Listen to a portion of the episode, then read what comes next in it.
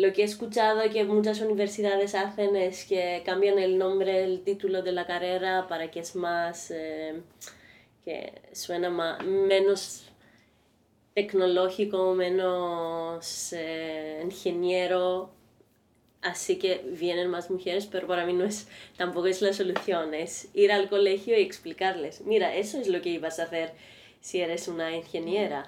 No es tan trágico, lo puedes hacer como lo puede hacer el chico, ¿sabes? Y te puede interesar como interesa a un chico. Eh, y empieza de ahí, para mi punto, no hay, no hay más soluciones.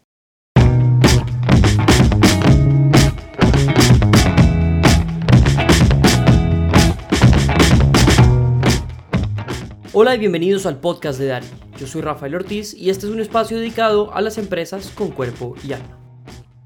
En este episodio hablamos con Elena Coquinara, Chief Technology Officer de Inflate VR, una empresa de tecnología enfocada en modernizar el entretenimiento a bordo a través de la realidad virtual.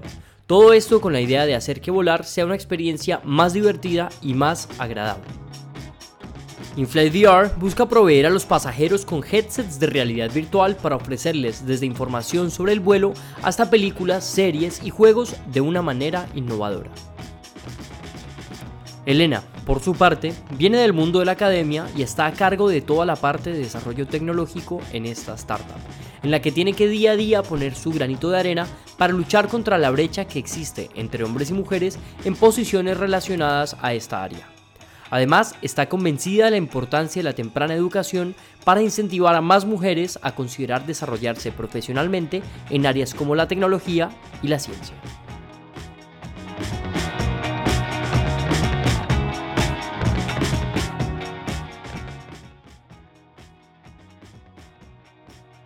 Bueno, para esta eh, nueva edición del podcast de Dari estamos con Elena Coquinara, Elena Coquinara quien es eh, Chief Technology Officer de InFly. Elena, ¿qué tal? Eh, Todo bien, gracias, gracias por venir aquí y por la entrevista. Perfecto. Elena, hablemos de InFlight. ¿Cómo nace la idea y cómo se materializa? Vale, pues la idea nació hace cinco años más o menos, de los dos otros fundadores, eh, Moritz y Nino, eh, donde básicamente uno de ellos viajaba en avión y pensó que, ah, no, no me funciona el eh, in-flight entertainment. Qué bueno sería tener realidad virtual aquí dentro. Y empezó así la idea eh, os fundaron con, con Moritz, el que tenía más el espíritu emprendedor, y crearon la empresa.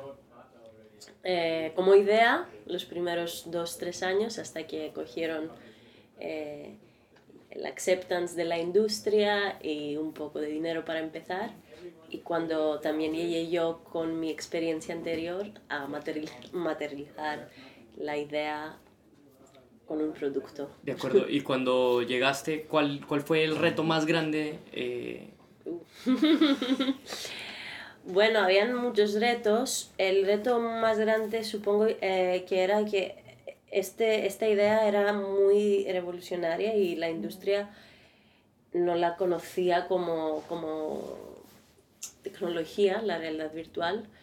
Entonces lo más difícil era convencer las aerolíneas que esto puede funcionar y puede funcionar sin coste adicional, eh, que todas las logísticas pueden funcionar, todas las operaciones pueden funcionar, porque todos tienen miedo, es, es una industria muy eh, old school, que tiene miedo a probar nuevas cosas, entonces teníamos que convencerles.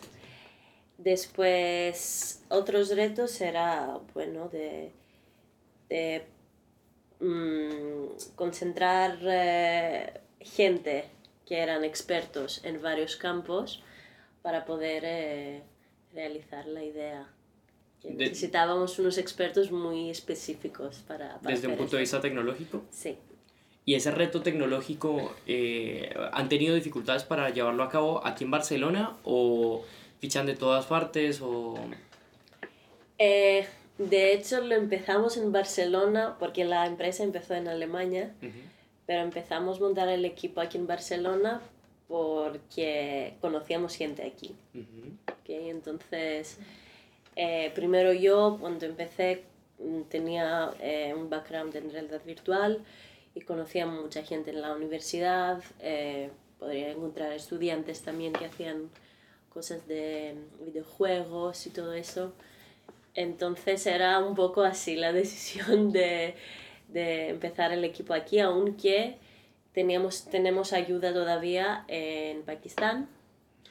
Eh, y, y, bueno, la parte logística todavía está en, en, Múnich. En, Alemania. En Alemania, sí. De acuerdo, eh, pues precisamente sobre esto que mencionabas de, de, la universidad y de la parte de la educación, quería preguntarte, que yo veo que hay en cierta medida una disonancia entre lo que están enseñando las universidades y la demanda que tienen realmente las empresas de tecnología y digamos cómo, cómo lidian con esto desde Inflight VR, cómo lo ves tú habiendo tenido también un background en, en la universidad, eh, ¿dónde están los retos allí y cómo los solucionan? Eh, hay dos aspectos, creo. El aspecto de cómo yo veniendo de la academia, entrar en una empresa em, era un poco, era bastante diferente, pero hablo de mi educación haciendo un doctorado, ¿vale? Haciendo un doctorado es mucho más teórico, eh, estás intentando solucionar ideas que te vienen en la cabeza, pero a lo mejor no son muy relacionadas en hacer algo prácticamente que puede, se puede usar en la industria, pero igual se puede, no es imposible.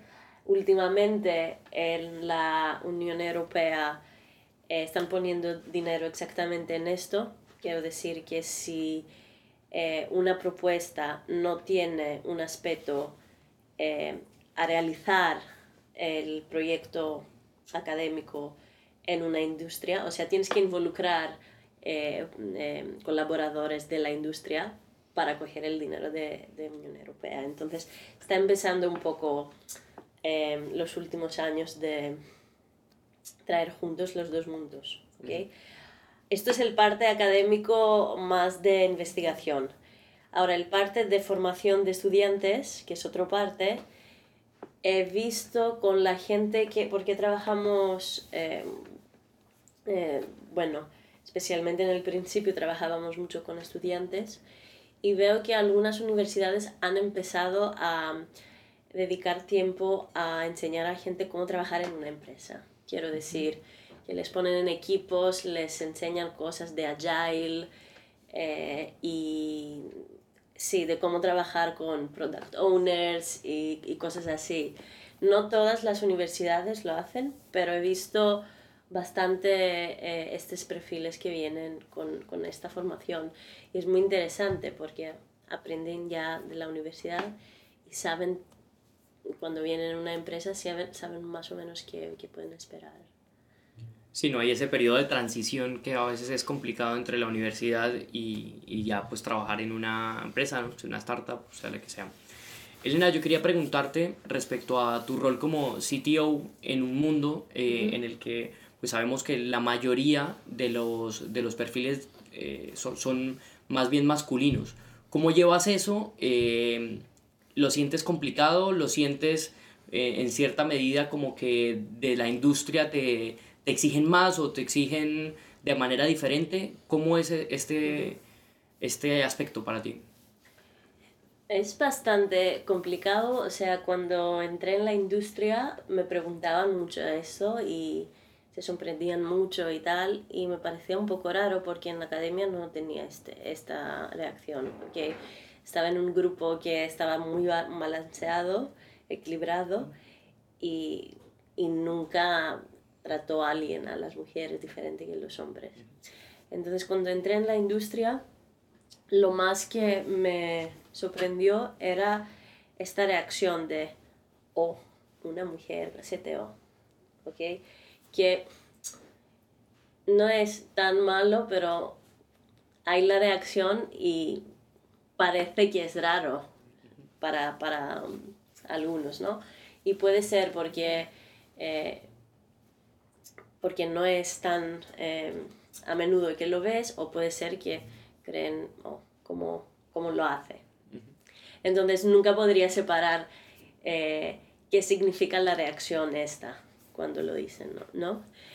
Eh, ahora, a la hora de, de trabajar, no, no creo que he encontrado una dificultad especial, especial, sino que con el tiempo y escuchando también a otra gente que está en eh, una situación parecida, parece que cuando estás en un entorno que eh, no hay mucha diversidad, eh, a veces es más difícil expresarte, ¿no? Entonces, eh, lo que he visto, no tanto aquí, digo en, en, nuestra empresa, pero en general, es que si hay más hombres en una sala de reuniones y una mujer, la mujer es posible que se le escuchan menos, pero puede ser al revés también, o sea, si era una sala con más mujeres y un hombre, podría ser lo mismo. Eh, no, sé, no sé cómo em, investigar más esto, es lo que veo, es lo que he escuchado, pero es más el tema de que no sientes que hay esta diversidad, ese es el problema básico, que puede ser que no te sientes cómodo a a expresar en la misma manera como si fueran más mujeres. Se siente como una brecha entre la cantidad de hombres y la cantidad de mujeres. ¿Tú cómo, si de ti dependiera, cómo lo, o, qué podríamos hacer para comenzar a solucionarlo? A reducir la brecha. Eh, la verdad es que en nuestro mundo tecnológico es, las mujeres son muy pocas, ¿no? Entonces el problema empieza desde la escuela si no hay esfuerzos a convencer las chicas que pueden hacer carreras tecnológicas, no podemos llegar a eh, tener en las empresas más mujeres, en las empresas tecnológicas más mujeres, ¿no? Entonces, eh, lo que he escuchado que muchas universidades hacen es que cambian el nombre, el título de la carrera para que es más, eh, que suena más, menos tecnológico, menos eh, ingeniero, así que vienen más mujeres, pero para mí no es, tampoco es la solución, es ir al colegio y explicarles, mira, eso es lo que ibas a hacer si eres una ingeniera. No es tan trágico, lo puedes hacer como lo puede hacer el chico, ¿sabes? Y te puede interesar como interesa a un chico. Eh, y empieza de ahí para mi punto, no hay, no hay más soluciones. Porque yo he, intentado muchas veces contratar mujeres, pero no aplican, no existen. o sea, y la otra cosa que también me han contado, no lo sé por experiencia, es que muchas mujeres eh, tienen la tendencia en no aplicar a posiciones que parecen un poco más de lo que pueden hacer. ¿Ok? Entonces ven la, la posición, no sé, dos de los cinco puntos no los tienen, no aplican. Con los hombres no es lo mismo. Me han aplicado, me ha aplicado gente que no tiene ni uno de los cinco puntos.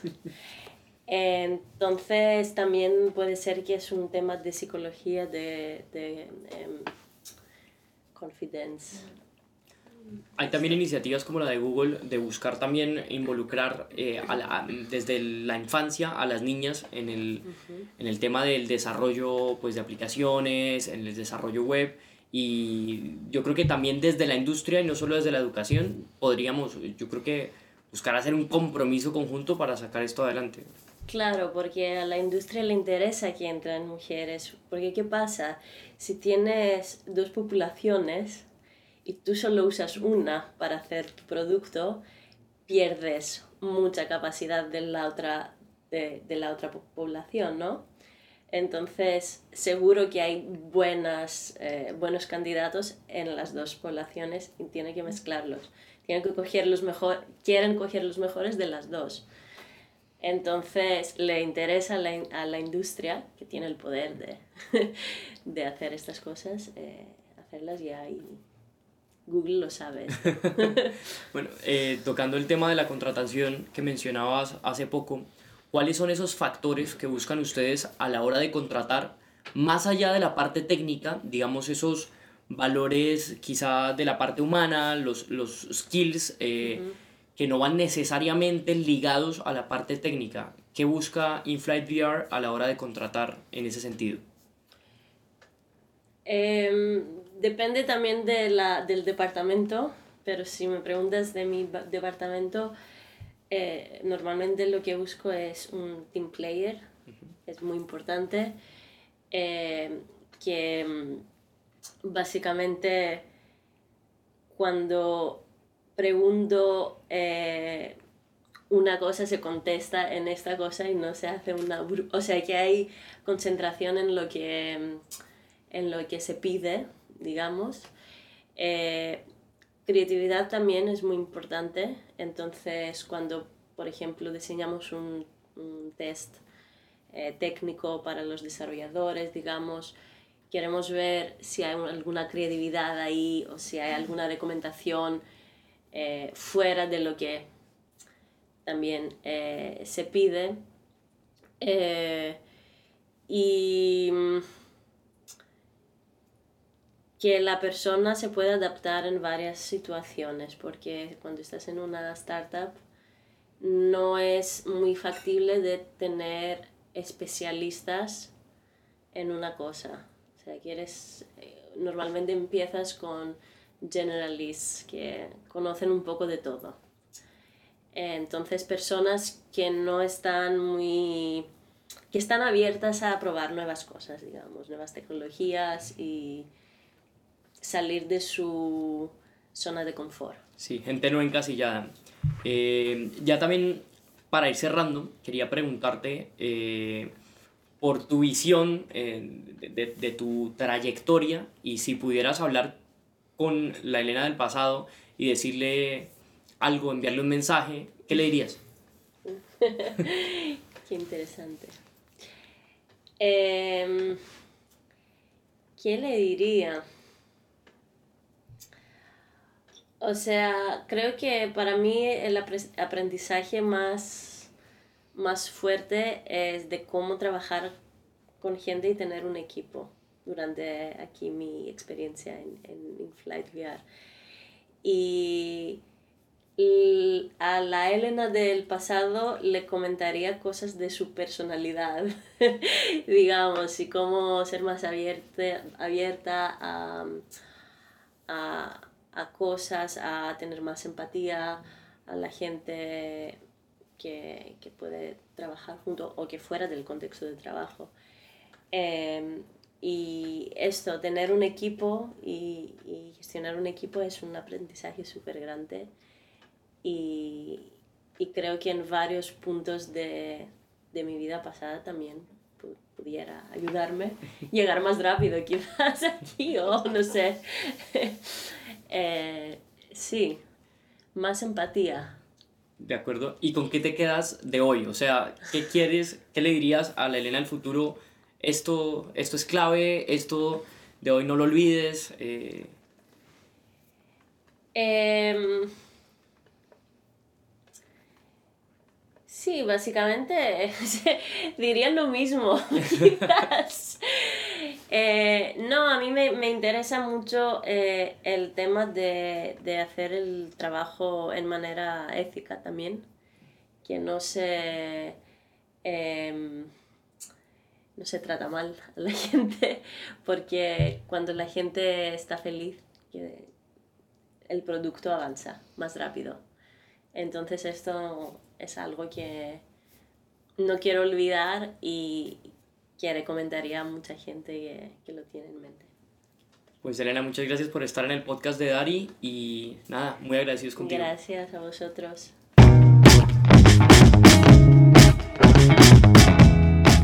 Recuerda que en Dari encontrarás una plataforma con las herramientas necesarias para el diagnóstico completo de tu empresa.